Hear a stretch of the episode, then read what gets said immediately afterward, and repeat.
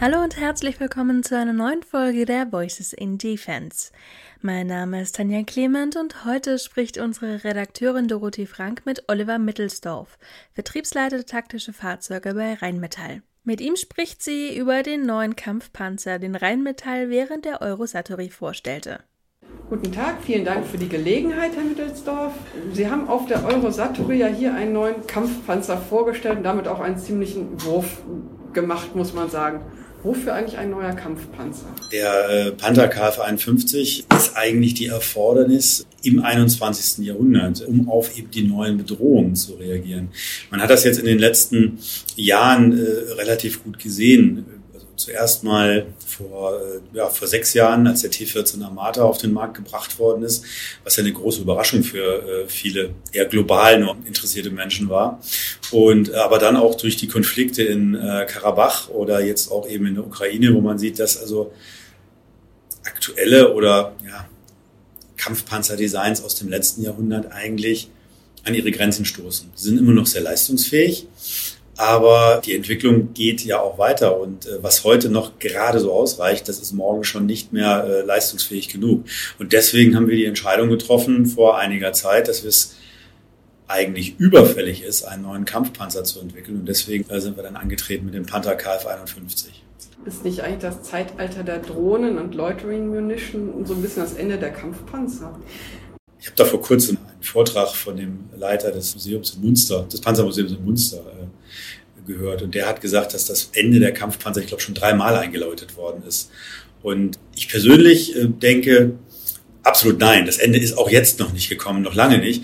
Drohnen natürlich, sie sind eine zusätzliche Bedrohung, auf die wir reagieren müssen, so wie wir auf viele andere Bedrohungen, die sich im Laufe der letzten 100 Jahre eigentlich. Es gibt den Panzer gibt es jetzt seit 100 Jahren, die sich im äh, Laufe da entwickelt haben und es gab immer wieder eine neue Lösung. Aber irgendwie der Panzer ist immer noch das Mittel, um eben dem Heer die Möglichkeit zu geben, ihren Angriff vorzutragen und eben auch zu halten dort. Das kann eine Drohne nicht realisieren. Eine Drohne hat einen Einsatz von mehreren Stunden, dann ist sie weg.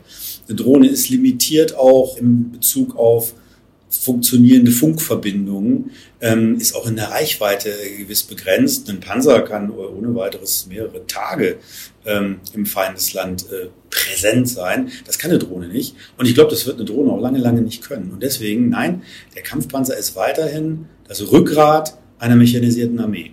Wobei die meisten Kampfpanzer ja gegen Bedrohungen von oben am schlechtesten geschützt sind. Genau, richtig, natürlich. Das ist auch irgendwo ein Design, nicht Mangel, aber ein Designkriterium. Man muss irgendwo leichter werden.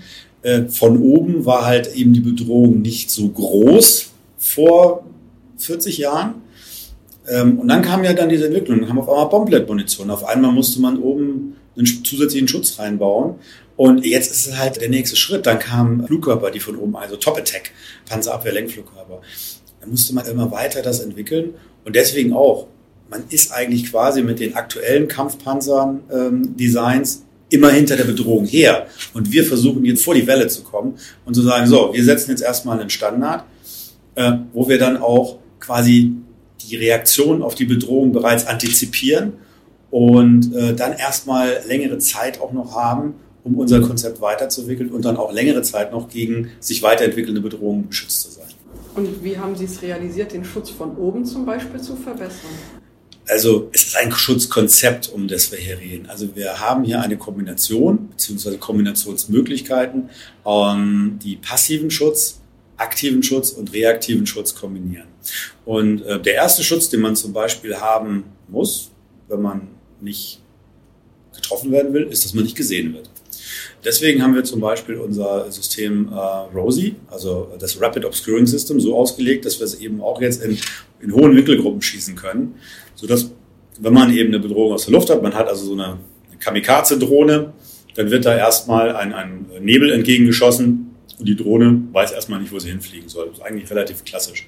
Das ist die erste Barriere, die erstmal zu durchbrechen ist. Dann geht es aber dann auch noch weiter. Jetzt lässt sich diese Drohne nicht ablenken zum Beispiel, die geht dann weiter drauf. Dann haben wir eben unser aktives Schutzsystem, das Strike Shield oder Active Defense System, was wir im Normalfall gegen Bedrohungen dann, die also vom Boden aus äh, vorgetragen werden, also ähm, Panzerfaust beziehungsweise Panzerabwehrlenkflugkörper. Das haben wir jetzt so konzipiert, dass es eben auch nach oben wirken kann und äh, dann im Endeffekt auch eine Drohne, die also mit einem sehr steilen Winkelangreif abfängt. Und dann haben wir natürlich noch ähm, weitere Schutzpakete eingebaut, also auch noch einen passiven Schutz, der also dann, wenn noch etwas durchkommen sollte, den dann also eben auch noch abfängt. Und was sind so weitere Unterscheidungen zum vorhandenen Leopard? Weil das ist ja der, es wäre ja der Nachfolger von einem Leopard der Leopard ist jetzt erstmal der Standard. Das mhm. ist, äh, würde man äh, Gold Standard oder Best Practice nennen.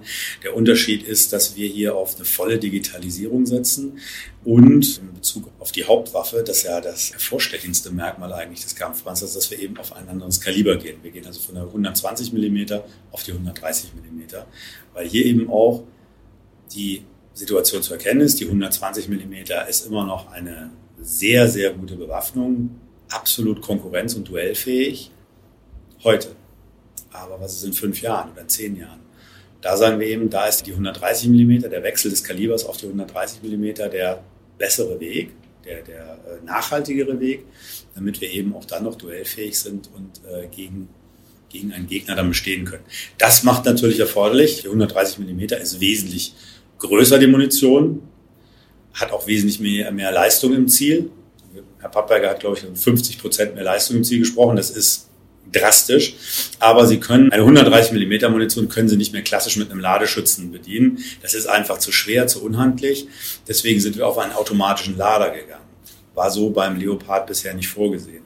So, wir haben jetzt einen automatischen Lader, der diese Munition eben zuführt. Und das gibt uns eben auch die Möglichkeit zu sagen, wir haben aktuell einen bemannten Turm noch vorgesehen, aber wir können eben langfristig gesehen auch auf einen unbemannten Turm gehen und das also sehr langfristig gesehen dann auf ein komplett unbemanntes Fahrzeug, wenn das äh, eben die Doktrin ermöglicht. Und so haben wir dann also wirklich die Möglichkeit, so viel Personal mitzunehmen, wie es erforderlich ist. Und ich denke mal, das, ist der, das sind die wesentlichen Hauptunterschiede zum, zum Leopard. Wobei, wenn ich höre, größere Munition, Autoloader, das will ja alles Platz und Gewicht wie haben Sie das realisiert, dass trotzdem alles noch im Rahmen bleibt? Das ist natürlich jetzt der Vorteil, dadurch, dass wir seitdem der Leopard entwickelt und gebaut wurde, sind gute 40 Jahre ins Land gegangen. Es hat sich natürlich auch in den Fertigungstechniken eine ganze Menge äh, verändert. Äh, gerade die Sensorik ist wesentlich digitaler, kleiner geworden, äh, braucht wesentlich weniger Leistung. Also die Abnehmerleistungen sind wesentlich geringer geworden. Dadurch kann man kleiner bauen. Auf der anderen Seite wenn ich jetzt zum Beispiel auch an die Panzerung denke, wenn ich aktive Schutzsysteme einsetze, brauche ich nicht so stark zu panzern, also passiv. Und wir haben das Konzept dann eben so ausgelegt, dass wir nur das maximal mitnehmen, was wir eben brauchen. Und damit wollen wir eben erreichen, dass wir unter die 60 Tonnen kommen, damit wir eben diese taktische Mobilität dann auch gewährleisten können. Mhm. Die Digitalisierung, ist das auch am deutschen Programm ausgerichtet, wie zum Beispiel DLBO oder andere Sachen, oder ist das komplett auf dem Scratch? Nein, das ist nicht auf Scratch. Also Rheinmetall ist schon seit Jahren im Bereich Generic Vehicle Architecture aktiv.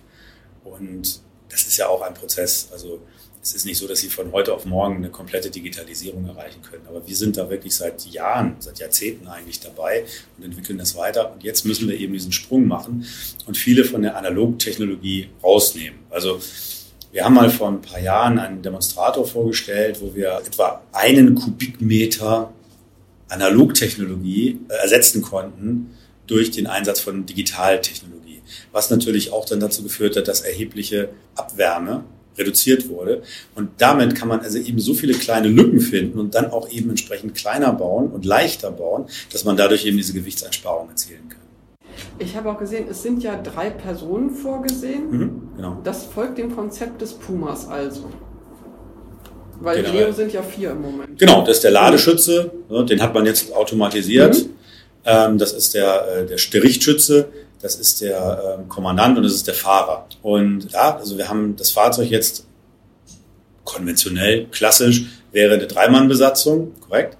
Es ist aber jetzt so, dass jeder, jede Funktion von jedem Arbeitsplatz aus äh, wahrgenommen werden kann. Also der Richtschütze kann äh, den Kommandanten übernehmen, den Fahrer auch. Also das ist ja dann das Ziel, dass man eben diese ganze Drive-by-Wire-Technologie auch eben einsetzen kann, sodass man dann eben sagen kann, okay, ich habe jetzt eine bestimmte Mission, wo ich nur zwei Leute brauche und dann kann ich dieses Fahrzeug voller Portionell nur mit zwei Leuten einsetzen, Es gibt aber dann eben auch die Möglichkeit, wenn ich Zusatzsysteme einsetze, wie zum Beispiel die 120 mm Loitering Ammunition, die wir damit konzipiert haben, die Hero, dass ich dann noch einen extra Bediener dafür mitnehme oder einen Funkspezialisten oder vielleicht auch den, den Kompaniechef, dass der dann in diesem Fahrzeug mitfährt. Also das Fahrzeug hält, diese, hält diesen Raum vor.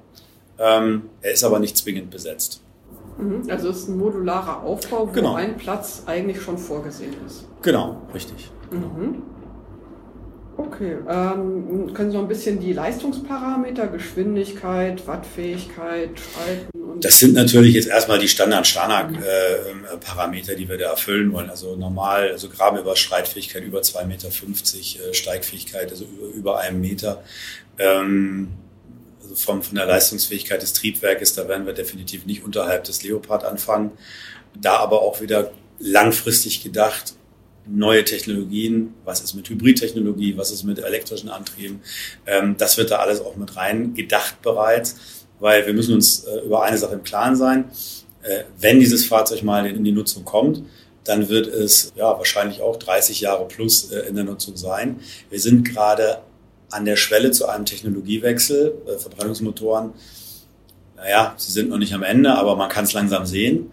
Ähm, das ist natürlich auch eine große Herausforderung dann für äh, Armeen. Da müssen wir jetzt schon darauf vorbereitet sein und das lässt eben dieses Konzept auch zu, dass man dann eben auch in die Richtung Hybridtechnologie geht. Es ist ja jetzt erstmal nur ein Demonstrator eigentlich. Korrekt. Wie schnell könnte sowas denn wirklich in die Produktion gehen? Also welche Entwicklungsschritte wären auch noch notwendig? Mein Chef hat das gesagt. Ähm, zwei Jahre. In zwei Jahren ist der serienreif und äh, ich sag mal so, ähm, ich habe an vielen Entwicklungen bei der Rheinmetall schon teilgenommen und äh, wir haben es sehr häufig geschafft. Und deswegen bin ich sehr zuversichtlich, dass wir mit unserem Team, ähm, dass wir das auch hinkriegen. Also in zwei Jahren kann das Fahrzeug serienreif sein. Was dann natürlich noch an äh, äh Testprogramm, Verifikationen äh, dann auf uns zukommt, das ist ja dann auch sehr vom Kunden abhängig. Äh, das ist jetzt auch wieder ein Grund, warum wir uns sehr eng mit Kunden jetzt von vornherein abstimmen. Also wir haben nicht darauf gewartet, dass uns ein bestimmter Kunde die Requirements oder die Anforderungen sagt, sondern wir haben dann natürlich auf unsere Erfahrung zurückgegriffen. Das ist ja nicht der erste Panzer, den wir bauen. Hm. Aber wir möchten natürlich jetzt in der Phase, wo wir an die Serienreifung gehen, wo es um die Detailfragen geht, da möchten wir natürlich intensiv mit Kunden zusammenarbeiten, dass die uns eben auch bei ein paar Sachen sagen, ja, das ist ja schön, was ihr da macht, aber ähm, militärisch gesehen würden wir es anders vorschlagen. Und das ist auch eine wunderbare Geschichte, weil man dann eben ähm, schneller ist und näher dann am Kunden bereits dran ist mit dem ersten Modell. Okay, das war's von meiner Seite aus. Vielen Dank für das Gespräch. Danke Ihnen. Das war's schon wieder für heute. Vielen Dank fürs Zuhören, machen Sie es gut und bis zum nächsten Mal.